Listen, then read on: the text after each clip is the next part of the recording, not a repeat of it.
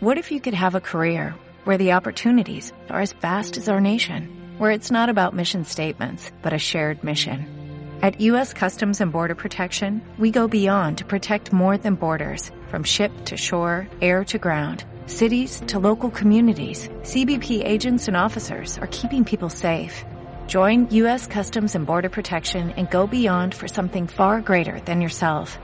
Learn more at cbp.gov/careers. Ad Libitum Studio presenta Control Room, el primer podcast de México especializado en producción. Control Room. Mitos y realidades al descubierto sobre Grabación, mezcla, masterización, edición y producción de audio. Control Room. Producción al descubierto. Sube el volumen de tu computadora y prepárate a escuchar Control Room. Control Room. Control Room. Comentarios, entrevistas, invitados en vivo. Respuesta interactiva en línea. Control Room. Hablemos de cerca sobre producción. Inicia ahora. Control Room. Fading y comenzamos. Bienvenidos a este su programa número 95 de Control Room. Les habla Rafael Mendoza desde el Libitum Studio. Mil gracias por estar con nosotros como cada miércoles en este su programa Control Room, el primer podcast de audio producción y music business de México. Pues bien, antes que nada agradecerles la paciencia por el lanzamiento de eh, nuestra plataforma, eh, sobre todo, pues este hemos ido retrasando un poquito los programas debido a que hemos tenido bastante trabajo, bastante trabajo en el desarrollo de lo que vamos a ofrecerles hoy como parte del desarrollo integral de este programa. Les voy a dar por fin los nombres de dos de los talleres que va a generar Adlibitum como incubadora que van a estar disponibles a través de la plataforma en línea y de forma presencial en el Distrito Federal. Posteriormente estaremos yendo a algunas partes al interior de la República. Así que sin más preámbulo, voy a proceder a darles esa información al final de nuestro programa de Control Room. Digo, vamos a hacerlo un poquito de emoción para que también no se nos desconecten del tema que tenemos el día de hoy, que es precisamente la propuesta de valor dentro del music business. Eh, una de las situaciones que comprometen mucho al artista y que finalmente eh, es lo que lo que va a ayudarle a diferenciarse porque vamos a darnos cuenta de que eh, el music business requiere cierto tipo de, de, desarrollo. Vamos a dar algunos pequeños ejemplos eh, de la propuesta de valor para que se entienda de una manera más adecuada. Bueno, ¿qué es la propuesta de valor para el music business? Y es importante que sepamos que este concepto eh, de la propuesta de valor pues viene del emprendimiento y en el caso del enfoque de una empresa cultural como es eh, el desarrollo de un proyecto musical, una casa disquera, una empresa de sonorización, pues todo esto va a tener un, un gran impacto, pues eh, la propuesta de valores es lo que lo hace eh, resaltarse por encima de sus competidores y eso es algo que siempre me han preguntado, ¿cómo hacer que eh, mi proyecto se vea por encima de otros? Y hay muchas maneras de, de hacer que esto resalte. Desafortunadamente nos vamos por el camino fácil, tengo que decirlo, eh, el más económico y eso pues no, no ayuda mucho a que nos podamos desarrollar dentro del music business. Así que imaginemos por un momento aquel, aquella primera vez que escuchaste eh, el disco o que viste en vivo una de tus bandas que se convirtió en uno de tus favoritos, si no es que es tu banda favorita. Voy a poner un ejemplo en mi caso. Yo no escuchaba nada de rock, yo no sabía mucho de rock cuando tenía yo 11 o 12 años y la mayoría de los discos que yo escuchaba llegaron, cayeron a mis manos por manos indirectas a través de mi hermano. Y uno de los discos que más me impactó fue The Wall. Ajá. Yo quería saber todo acerca de The Wall, conseguí los videos en VHS. Este, acabo de mencionar que la película de Wall no estaba disponible en México, era difícil conseguirla. Las conseguíamos a través de un personaje muy emblemático que mi hermano va a recordar bien, el famoso Zacatecano. Este, este personaje, pues, era un chavo que venía de Zacatecas a vender al mercado San Juan, cuando San Juan todavía no era el gran monstruo modificado que ya es ahora, porque pues ahora ya está lleno de chelerías, ¿verdad? Pero bueno, antes todavía podías este, visitar el mercado San Juan para encontrar cosas un poquito interesantes. Y este muchacho venía de Zacatecas a vender videos, este, copias de videos eh, de su videoteca que tenía. Eh, él invertía en sus cintas y las copiaba y era muy padre porque pues él este te las vendía copia de original directa, ¿no? Entonces eran un poquito más caras que las piratas tradicionales, hay que decirlo. Tampoco mi economía estaba tan bien como para comprar el original. Pero con él eh, conseguimos las primeras películas de The Wall. Este también hay una señora que le decíamos, bueno, luego es este pues tenía eso, no me recuerdo mucho la era muy gracioso, pero voy a preguntar. Y también ella nos vendía videos, pero con el Zacatecano eran de otra calidad, eran un poquito más, más constantes, ¿no? Entonces cuando conocí la historia de The Wall, cuando pude ver la película, inmediatamente quedé, quedé totalmente tatuado por Pink Floyd y mm, quería saber qué otro material había tenido. Pensaba yo que The Wall era su obra máxima. Después escucho Dark Side of the Moon en una cinta de cassette eh, también de la forma pirata en uno de los mercaditos donde comprábamos vendían solo un chavo vendía cassettes piratas de eso porque pues en aquellos años lo popular y hasta ya sabrán pues era Lucerito Ana Gabriel Pimpinela o sea cosas que definitivamente pues este uno que no tenía acceso a cierto tipo de cultura y sobre todo en, en, la mm, casa pues mi mamá oía intérpretes como Juan Gabriel oía intérpretes como este Napoleón oía este por ahí en una época le pegaron los bookies. Entonces era era una mezcla de, circunstancias ahí que pues cuando yo oigo el rock y oigo Pink Floyd pues se me hizo un un, un ¿no? Tan al grado que llegué de tratar de, de traducir la, las letras este, por mí mismo, de escribir mis propias letras a partir de lo que yo escuchaba en el disco, no podías, no era como ahora que buscas en YouTube la letra y o en este en cualquier sitio de internet. No pues había que oír la canción y si la podías conseguir de algún TV Notitas o algo así pues era lo que se lo, lo que se estilaba. Entonces eh, para hacerles el cuento largo Hagan de cuenta que yo eh, conocí a Pink Floyd de esa manera, después pues este supe de Umaguma, supe de su etapa psicodélica, me fui introduciendo en la historia del grupo como cualquier fan, me compraba mis playeras de Pink Floyd, ¿no? Este que también mi, mamá las odiaba, a la fecha creo que todavía las odia, entonces, eh, en fin, yo viví eh, los primeros a, la edad de los 12 o 13 años un romance con el rock muy, muy importante. Después viene Kiss, este, después viene Maiden, Megadeth, que, que se fueron sumando. Pero, eh, ¿por qué consumir a estos artistas por encima de otros que estaban muy bien fincados, que tenían su base aquí en México, que eran sonados, en aquel entonces estaba siempre en domingo, difícilmente oías en rock algo en siempre en domingo y lo que oías era pues maná, eh, que, que pues con permisito, pero la verdad no era algo tan bueno, eh, Caifanes que pues también con la verdad digo, yo respeto mucho eh, el concepto este del rock mexicano, del rock en tu idioma, sobre todo ese concepto, pero creo que está muy alejado de la realidad de lo que es el rock mexicano realmente, eso ya es un tema aparte para otro podcast. Pero finalmente no me atrapaba, ¿no?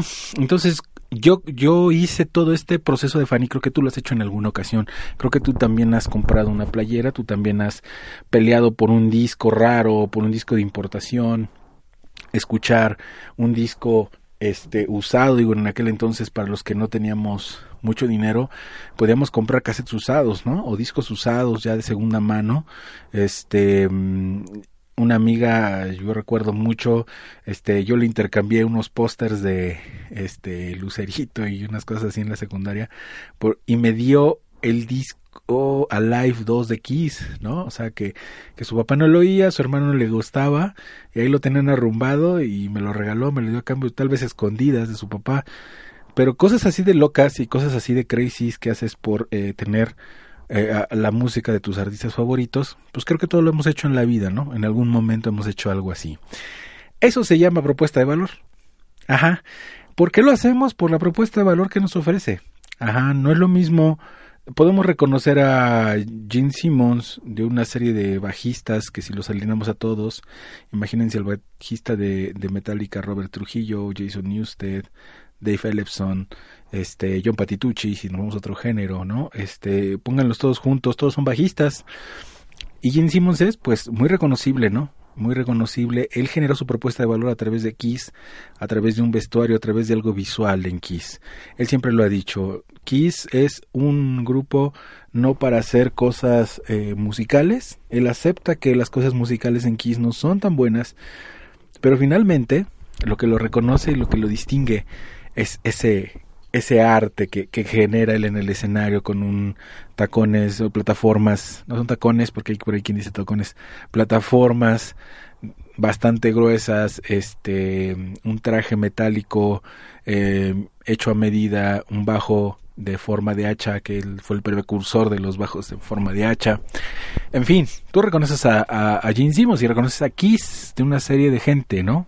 Inigualable, reconoces a Scorpions, a Queen, a, Beatles, a quien tú quieras. Yo hablo de mi experiencia personal, hablo mucho de los Beatles porque, bueno, pues eso, en una categoría en la cual yo no profundicé, pero hablo de, hablo de mis, de, mis aspectos, de los aspectos que a mí me gustan. ¿Y cómo puede llegar a ser una propuesta de valor tan fuerte y tan intensa que te puede motivar a seguir una banda? Les voy a poner un ejemplo claro. Yo fui seguidor de Kiss 15 años y en la gira Psycho Circus, cuando vienen a México, sé que va a venir una banda a abrirles en el Foro Sol que se llama Ramstein, ¿no? Yo en mi vida había escuchado hablar de Ramstein. Y pues este leí una nota en el periódico donde venía la jornada, fíjense cómo es el medio, antes no teníamos tampoco la facilidad de acceder a internet, no, de verdad es que ahora los chavos tienen un montón de cosas, pero bueno. Entonces leí una columna en la, en la jornada, porque era un periódico que, que mi hermano compraba regularmente, y este o no más bien creo que donde daba su servicio social lo hacían analizar las los los artículos de Ram de Ramstein de la jornada y finalmente lo que pasaba era que eh, llevó la nota creo que así fue como llegó la nota a casa y donde decía este pues hablaba Ramstein de su, de su proyecto y todo y decía, venimos a enseñarle aquí cómo se hacen las cosas, ¿no? Y como fan uno acá bien profundo, acá bien corta sangre, este, pues empiezas, ¿no? A repelar, no, es que esos de Ramstein no saben de qué están hablando, el legado de Stalin, el legado de Simmons y de Peter Chris, de Freely, ellos ya rockeaban cuando estos eran unos chamacos, en fin, ¿no? Tú a veces es un montón de cosas y dices un montón de cosas al respecto. Y en aquel momento, pues no te das cuenta que es parte del show business, realmente. Y este. Y entonces, pues llega el día del concierto, el día del evento. Por cierto que ese día envejecimos cinco años mi hermano y yo porque eh, no conseguimos boletos. Estaba en una promoción de Gatorade para quien se ha ido a los, a los conciertos de X de aquel entonces. Había una promoción de que llevabas unas tapas de Gatorade y salía el boleto en 150, algo así. fue una cuestión ahí medio rara. Que teníamos mucho miedo de que los boletos fueran a ser falsos y que no teníamos manera de saber cómo eran hasta entrar. Entonces cuando pudimos entrar pasamos y listo, ¿no? Ah, pero bueno, eso es otro cantar. Entonces eh, cuando entra Ramstein al escenario, sale Lindemann caminando, encendido y prendido en fuego totalmente. Era algo que nosotros nunca habíamos visto. O sea, habíamos visto fuego en Gene Simmons, eh, escupir sangre, aventar fuego, ya había sido la gira de la reunión. Eh, ya había sido la gira del 94, ya lo habíamos visto, ¿no? Habíamos visto fuego muchas veces en un escenario, pero no encima de una persona y toca Ramstein y su eh, lanza bengalas, en fin. Fue la cabose. De aquel momento me volví fan de Ramstein también. Ese tipo de cosas se llaman propuesta de valor. Así de sencillo y práctico. No voy a profundizar en un concepto más más allá de todo eso, porque creo que es algo que las bandas pueden entender de mejor manera cuando hablo de propuesta de valor en este sentido. La propuesta de valor en un emprendimiento de cualquier tipo, este, es esa parte en la que tu producto se vuelve único con respecto a los otros. Y lo puedes hacer único de mil y maneras, en la presentación, en la forma de entrega, eh, en la distribución, en la accesibilidad. Ajá, hay mucha gente que piensa que eh, poder distribuir un producto a muchos lugares es lo mejor cuando es al revés, puede ser que haciendo lo más exclusivo sea más rentable. Ajá, entonces la propuesta de valor no es cuánto distribuyes este producto, sino dónde lo consigues. Un ejemplo de esto, pues puede ser cuando vas a Coyoacán a, a comerte unos churros y un chocolate a Coyoacán. ¿no? Eso ya es una propuesta de valor. Vas hasta allá porque sabes que ahí va a estar delicioso, vas a comer rico, estás en un ambiente padre que es Coyoacán. Para quien no conoce Coyoacán, en el interior de la República, pues es una, una zona del sur de la Ciudad de México que este es muy del estilo colonial, es una colonia pues vamos a decir nice, pero este muy ligada a la cultura, ¿no? Tiene un parque, un tianguis cultural eh, tradicional de hace muchos años, tiene eh, espacios este de reliquias eh, arquitectónicas por parte pues de, de, las iglesias de que están ahí de la zona hay muchos teatros en fin no entonces ir a Coyoacán es ir a un paso cultural. Esa es una propuesta de valor.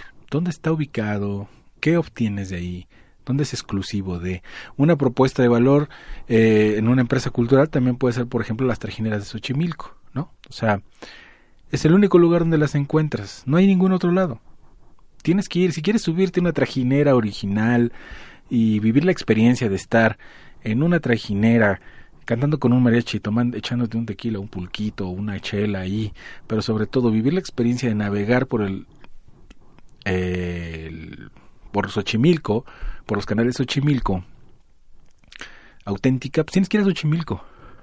Te podrán poner un, este, un, eh, un parque recreativo, bueno, de hecho lo existe, ¿no? Se llama Escaret, pero bueno, ese es otro cantar, pero es una experiencia la que también vives en Escaret, el espectáculo, el espectáculo que tienes frente a ti cuando hacen el trabajo de todas las danzas y todo ese espectáculo, pues es una propuesta de valor, es el único lugar donde lo encuentras. Otra propuesta de valor puede ser el Cirque du Soleil, ¿no? O sea, no lo encuentras en ningún lado hasta que viene. Eso se llama propuesta de valor, es, es lo que te hace único, lo que te hace exclusivo. Y eh, para no extenderme demasiado en la parte del, la propuesta de valor, Uh, dentro de lo que son los eh, términos del emprendimiento normal, vamos a meternos a términos del emprendimiento cultural, que finalmente es lo que nos trajo a este programa y es lo que nosotros manejamos dentro de Control Room. Y ahí tiene que ver sobre todo, eh, por ejemplo, con algo que el músico difícilmente puede entender. Eh, y es que se abraza totalmente al músico a la parte del arte, a la parte de la, de la expresividad y muchas veces pone hasta en riesgo su dinero propio, su propio patrimonio para eh, darse a conocer en, en, un segmento de mercado que a lo mejor no, no, lo va a recibir adecuadamente y mucho menos pues tiene el peso real, ¿no? Y que, que le va a ayudar a crecer como artista. De ahí que eh, si no conoces bien la propuesta de valor de tu proyecto, pues va a ser muy difícil que tú puedas beneficiarte de los esfuerzos, ¿no? Que, que, estás haciendo. Entonces, muchas veces, al crear la propuesta de valor, el músico habla de, de cómo compite contra otros y utiliza solo la música para competir. Y no es solo lo único que puede, con lo que puedes competir. Normalmente este tipo de músico pierde el control de la situación de su proyecto. eh, inclusive cede el precio de lo que realmente vale su interpretación por un poco de atención. Y ese es el primer problema y algo que me gustaría encender en focos rojos para quien tiene un proyecto musical. No es cuánto vale tu proyecto por lo que tú consideras que es solo lo que vale. Tiene mil y un cosas más, muchas cosas más que le puedes agregar, porque simplemente en el momento en que te hacen una una invitación a tocar, si te están ofreciendo ir a tocar gratis y tú no ofreces o no posees un valor, eh, una propuesta de valor de tu proyecto, va a ser muy sencillo que te sigan contratando siempre de gratis. Necesitas mirarte como un profesional desde el principio y que tienen que pagar por ti porque vale la pena pagar por ti. ¿Qué estás ofreciendo como una propuesta de valor y qué es lo que tienes que resaltar como personaje de una propuesta de valor? Bueno, primero que nada, entender que cuando alguien te contrata, no te están contratando a ti como músico. No lo están haciendo. Me ha tocado y me tocó varias veces ver a personas de grupos musicales que íbamos a eventos en, en este en zonas muy, pues vamos a decirlo así, de, de altos ingresos, eh, donde los contrataban por cinco horas, porque el músico decía, por cinco horas, mi contrato es por cinco horas. Y bajábamos todo el show para cinco horas. Y se hacía la reunión y era gente pues muy tranquila, que finalmente después de dos horas, como son gente muy ocupada, no pueden estar más de dos horas en una, en una fiesta. Entonces llegaba, llegaba el dueño y nos decía, me llegó a pasar eso, lo vi dos veces, con el mismo grupo, llegó a pasar y me decía, este, oye, dile al, al, a los del grupo que, que después de que canten esta, este, ya se toquen una tranquilita y que ya hasta le paramos. Yo le pago sus cinco horas. Es más, aquí te dejo el dinero de lo que falta y que ya se pueden retirar. Que muchas gracias, pero ya nos vamos todos. Cuando yo le decía esto al cantante, empezaba la rebatinga, iba y lo buscaba y le decía, oiga, es que usted no me va a regalar tres horas de trabajo porque yo vine por cinco horas y yo me... No, no, no, no, no. A ver, esa gente que no tenía la menor idea de que no lo estaban contratando a él, estaban contratando al proyecto por una noche, una tarde de música, con alguien con quien hiciste un acuerdo. Sí, esa es la propuesta de valor. Ellos no ven que contratan a X, Y y Z. Contrataron unos músicos que van a ofrecer un material durante un determinado tiempo y que en cualquier momento pueden quitarlo si quieren. Ajá, es un público distinto. Habrá otros públicos que te pidan que toques dos horas más y te las van a pagar. Es un público distinto. Pero tu propuesta de valor no es entregarles músicos, es entregar un evento bien hecho, con ejecutantes bien, bien hechos, bien realizados, bien desarrollados. También eres una experiencia, sobre todo eso, una experiencia agradable para el, para el cliente. Cantas una canción que le gusta y le mueves emociones, le mueves sentimientos. Eso es fundamental en este negocio. Pero no estás cantándole una canción. Por eso los grupos que se anuncian, tengo un repertorio de 5.000 canciones, no es un valor agregado. Eso no es un valor agregado. Eso es ponerle más salsa a la torta. ¿Me explico? Trae más queso. Ok, chido. ¿Pero realmente tienes apetito para comerte y acabarte la torta? No. No te vas a acabar una torta de 5.000 canciones. Llena un iPod con 5.000 canciones, no las escuchas todas. Ponlo en modo aleatorio, no las escuchas todas. Por eso es absolutamente uh, fuera de, de, de, contexto que anuncies que te sabes 5.000 canciones. Que no te las sabes, tampoco es eso. Pero bueno, no te las sabes o ponle que tú te las sepas. ¿A quién te estás dirigiendo? ¿Quién te está contratando? A lo máximo llegarás a cantar por noche 60 canciones, si bien te va y no te dejan pararte. ¿Sale? Entonces, tiene mucho que ver eso, entender la diferencia entre propuesta de valor y valor agregado, que no es lo mismo. Ajá. El valor agregado es cuando yo ofrezco una tarde de música por dos horas y te regalo dos playeras. Ese es un valor agregado. Tu propuesta de valor es qué tocas, cómo lo tocas, cómo vienes vestido, cómo manejas tu espectáculo. ¿Entretienes aparte de solo cantar? ¿Tocas canciones de antaño en versiones eh, jazz? Eso es propuesta de valor. Pero no este canto más horas por menos costo. Ese es valor agregado. Entonces hay que tener mucho cuidado con esto. ¿Cómo aprendemos a desarrollar y entender cuál es nuestra propuesta de valor? Pues tenemos que analizar quiénes somos primero nosotros como artistas qué necesita el mercado que nosotros eh, tenemos que abordar, qué quiere ese mercado y finalmente cómo podemos satisfacer la necesidad de ese mercado. Hay bandas que quieren tocar, por ejemplo, en, bares de jazz en el centro, ¿no? Por ejemplo, me pasó recientemente que me preguntaban eso, si era muy difícil entrar y yo les dije, no, no es difícil entrar, pero ustedes saben realmente qué están buscando en esos centros. No, pues es que lo que queremos es mandar el material y todo. Bueno, entonces antes de mandarlo, hay que hacer investigación de mercado. Hay que ir a los bares a donde quieren presentarse y preguntarles qué tipo de eventos les dejan más dinero. ¿Qué tipo de eventos están dispuestos ellos a contratar que les permitan vender no solo la comida o el refresco, el estacionamiento, sino que llegue cierto nivel o cierto tipo de clientes que les dejen una buena propina? ¿Quién le ha preguntado eso a un dueño de un bar? Sin embargo, el músico, hay que decirlo, nos quejamos, yo lo hice en su momento, de que los de los bares no valoran nuestro trabajo. No, no es eso, no les toca, eso no es chamba del del bar, esa es chamba nuestra. Ajá.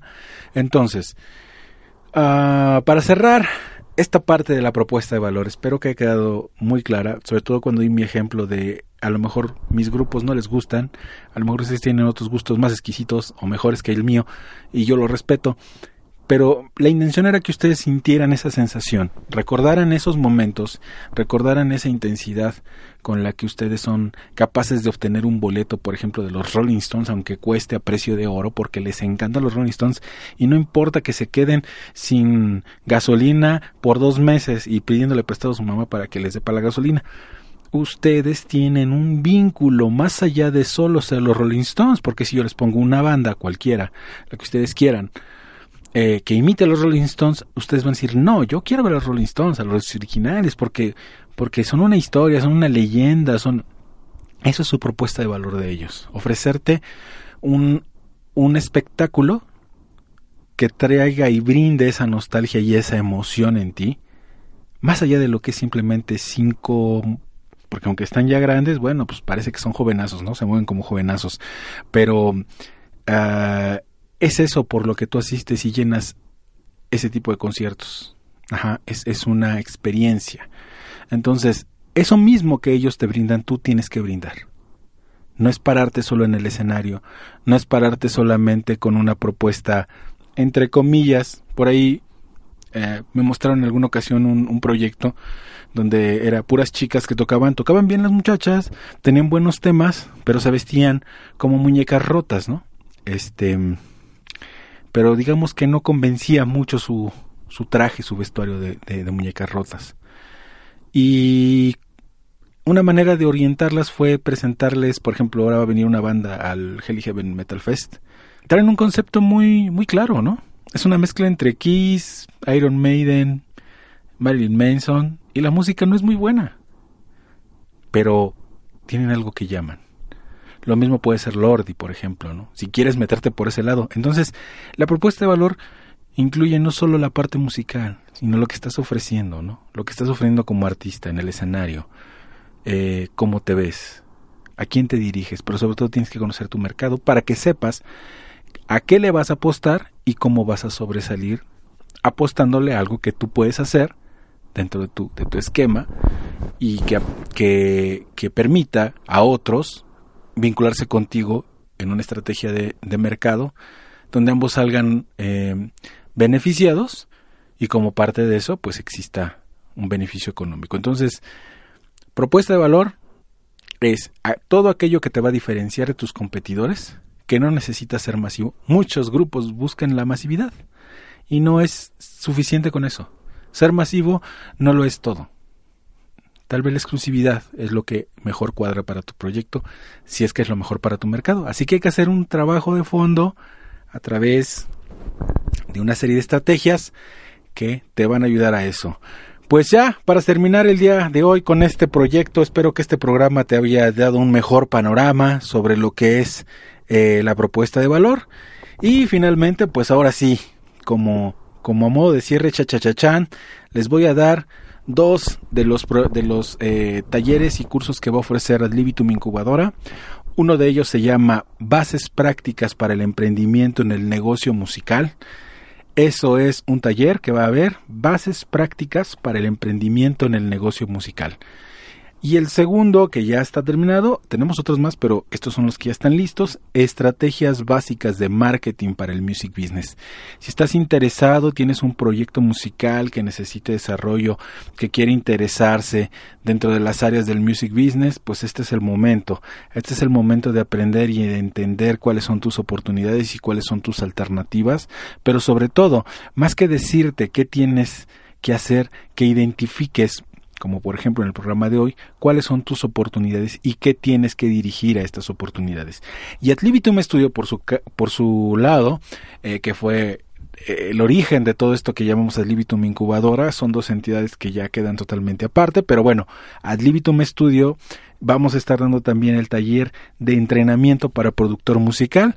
Tú que quieres empezar eh, a hacer producción musical, pero no te gusta la idea, pues, de entrarle a una escuela, de aventarte cuatro o cinco años para medio aprender las cosas de la producción musical, nosotros te damos las bases para quien ya quiere desarrollarlo de una manera más inmediata y que con un enfoque, sobre todo eso quiero, quiero aclararlo, cualquiera de los cuatro eh, proyectos que vayas a, tomar en cuenta vienen con un enfoque de empresa cultural. Así que no te estamos enseñando algo que no te va a servir o que simplemente se queda en el aire. Te aterrizamos al mundo real de la industria del music business y a partir de ahí construimos estos conocimientos. Entonces, el primero de ellos es el taller de entrenamiento para el productor musical y el segundo es técnicas de maquetación MIDI. ¿Sale?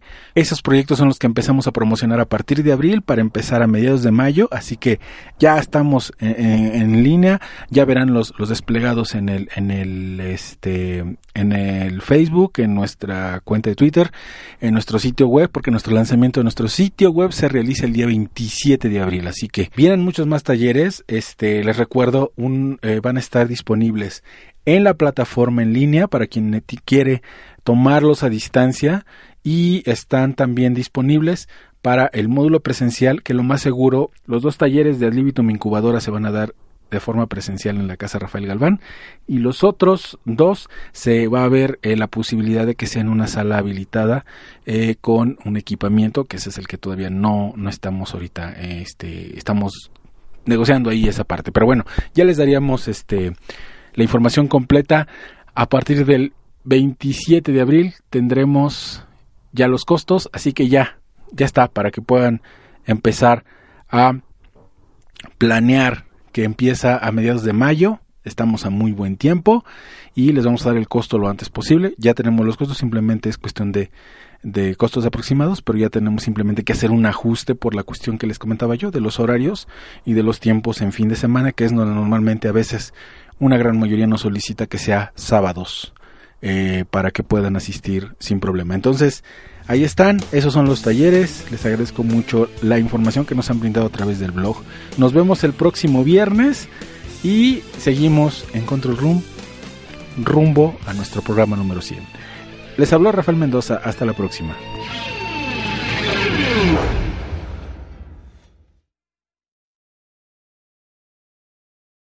As a new Western Union customer, you can enjoy a $0 transfer fee on your first international online money transfer. Send money to your family and friends back home the fast, easy, and reliable way.